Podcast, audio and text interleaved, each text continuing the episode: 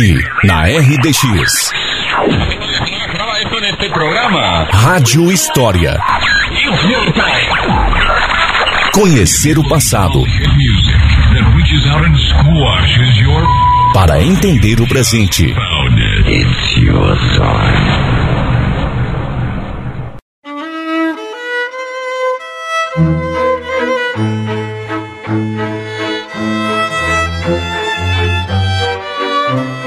Bom dia, terra do mate. Olá, amigos de São Mateus do Sul. Estamos no mês de agosto, que é tradicionalmente o mês polonês em nossa cidade. E para celebrarmos o colono polonês, o imigrante que veio para São Mateus, vamos contar a história de um desses colonos, alguém que veio para nossa região e fez história em todo o Paraná. Embarque conosco em mais um Rádio História. Quando falamos no colono, no imigrante, podemos ser levados a imaginar pessoas simples e sem instrução. Apesar dessa imagem ser verdadeira em boa parte dos casos, a imigração teve exceções interessantes, como a de um polonês que veio fazer ciência em nossa terra.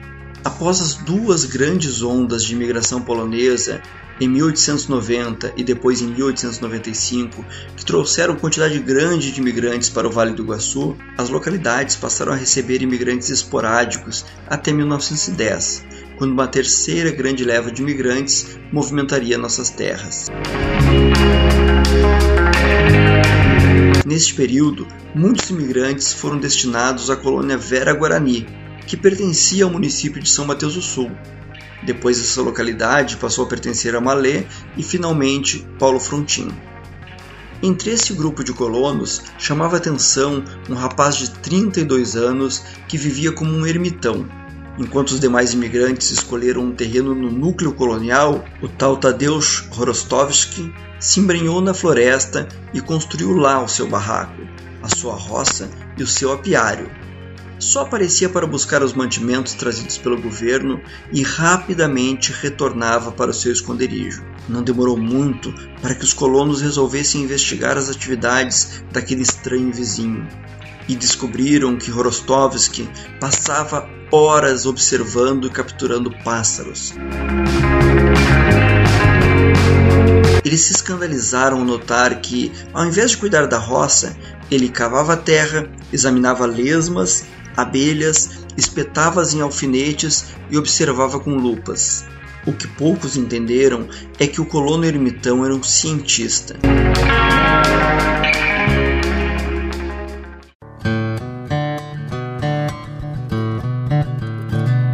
Após um ano de explorações, Horostovsky voltou à Polônia com um grande acervo de animais. Ele queria publicar os seus estudos, mas se negava a fazer em idioma russo. Temos que lembrar que a Rússia era uma das nações que dominavam o território polonês e ela proibia que as publicações fossem feitas em polonês. Meio que às escondidas, Horostovsky publicou em língua polonesa o seu material com o título de Catálogo Ornitológico de Pássaros Paranaenses. Mas com isso ficou marcado pelo governo russo, que proibiu qualquer instituição de apoiar os estudos de Horostovsky. Com a ideia fixa de voltar ao Paraná, ele conseguiu negociar com o Museu de Zoologia de Munique, na Alemanha, um apoio financeiro, com a condição de trazer aves induplicatas para aquele museu.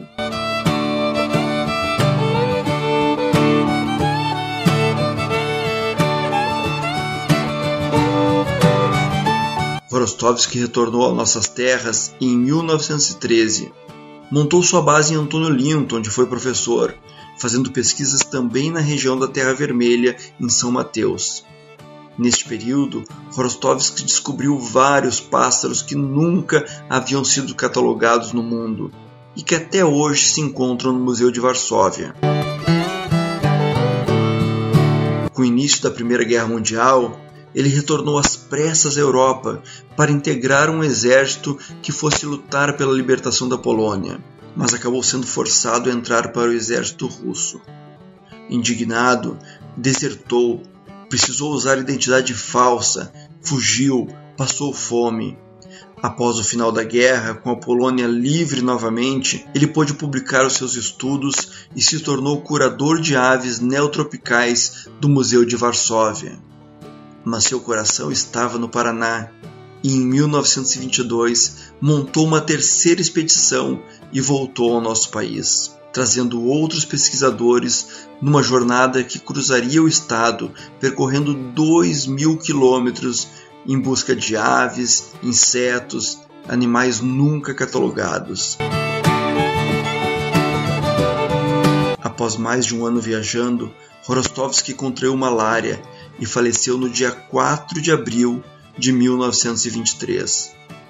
Aquele imigrante ermitão, incompreendido pelos seus conterrâneos, seria reconhecido no Brasil com o título de patrono da ornitologia no Paraná, por sua grande contribuição nos estudos das aves paranaenses.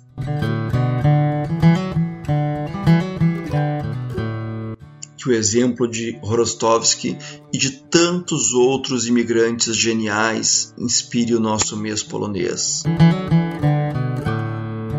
Para o Rádio História de hoje, Gerson Souza.